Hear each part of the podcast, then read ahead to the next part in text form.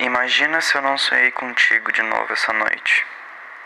Parece que a semana foi tirada para eu lembrar de ti, pensar em ti viver um pouco contigo as coisas que a gente não vai viver. Dessa vez foi bem interessante. A gente estava se mudando, ou a gente já tinha se mudado, e a nossa casa ela meio que formava um L na, na quadra. E a nossa cozinha ficava na ponta de um desses L's, só que do lado de fora. Então, nos primeiros dias a gente tinha que sair para fazer a nossa comida do lado de fora e sempre tinha alguém passando e nos olhando. E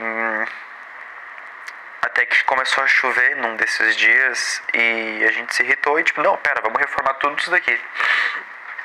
Então a gente começou a trocar a pia de lugar, a trocar, botar o fogão para dentro, tampar o buraco que tinha ficado na grade. Começou a arrumar a casa. Eu tive. tu que trocou a pia, na verdade, eu tava te explicando como é que fazia, porque eu já tinha trocado pia e tu não. Um, e foi bom, de certa forma, saber que pelo menos em sonho a gente pôde morar junto por mais um tempo.